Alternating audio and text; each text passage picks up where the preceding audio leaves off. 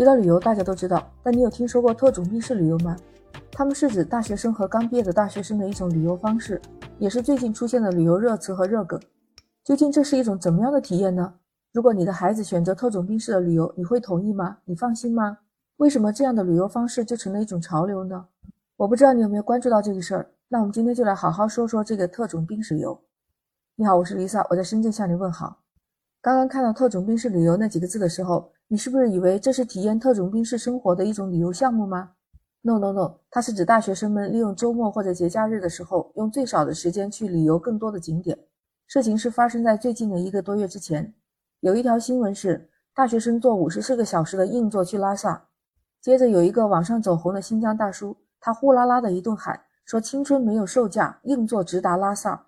这么慷慨激昂的一句话，好像吹动了全国大学生们的这种按捺不住要出游的心理，所以就来了一波上上下下全国的特种兵。当然，这特种兵是打引号的。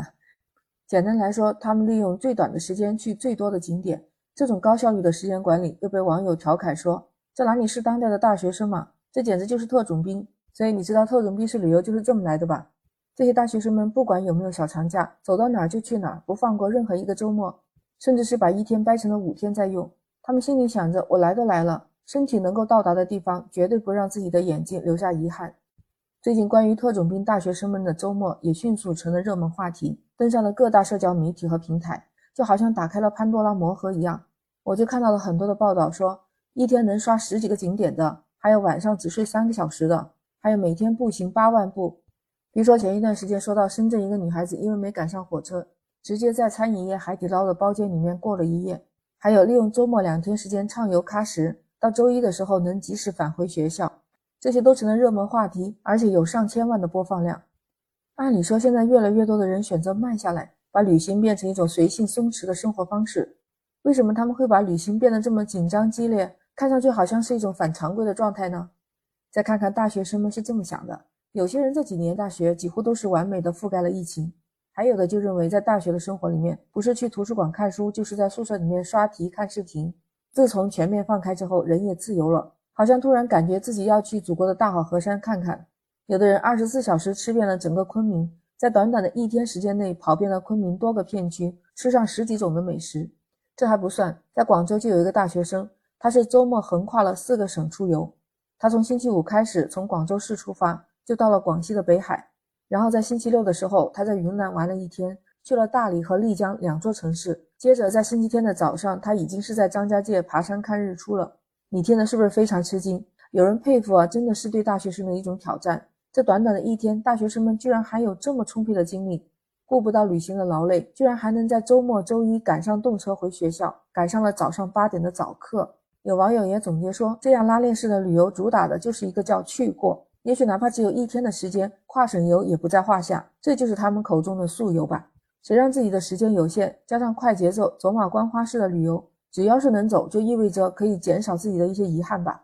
但也有网友说，这可能是年轻人不得已的结果。他们，尤其是大学生，有出去走的要求，但你是不是会担心影响他们的学习呢？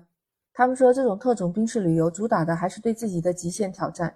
曾有一个女生，她刚工作没多久，工作只休息一天，单休的。他在这三十个小时里面往返了一千三百公里，去了六个旅游景点。人家第二天早上还正常的坚持上班了。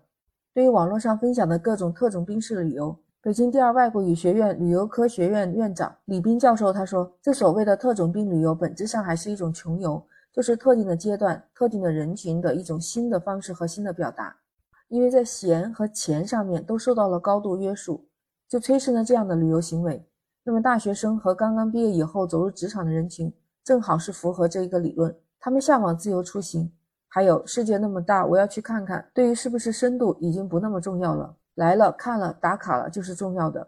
我国旅游景点的条件也非常符合，比如说交通发达，网络也很好，加上公共服务、城市环境的改善，也提供给了这些人实现他们特种兵式旅游的方式。成都锦城学院文理管理系的副教授邓静说：“现在这么爆火的原因，可能是大学生群体之前受到了出行限制的影响，存在着一定报复性旅游的消费心理，还有媒体的宣传作用也起到了一种跟风潮。”他说：“这样高强度的旅行方式对大学生群体来说，安全最重要。建议大学生们应该去买相应的保险。至于特种兵式旅游能不能成为一种生活方式，还要进一步的观察。现在这种情况看来，他认为更像是一种狂欢，能够帮助大学生们释放情绪和压力。Lisa 在这也特别想问一下，这么短的时间去了这么多的地方，那回来以后是不是得休息很长一段时间才能缓过劲儿来？不知道他们是怎么平衡学业和旅游这样两种模式的？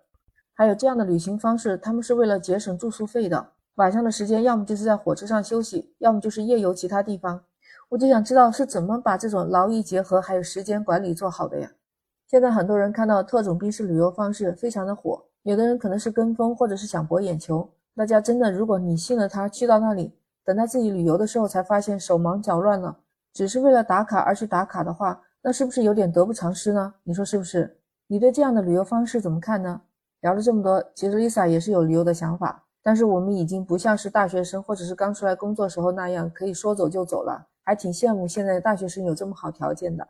如果你有好的故事可以分享，加入我的美好生活圈，输入 Lisa 全拼零二零八八，就是你经常用的那个绿色的软件，有朋友圈那个，搜索就可以找到我了。如果你喜欢，可以点赞、关注、转发我的专辑。那 Lisa 和你下期不见不散，拜拜。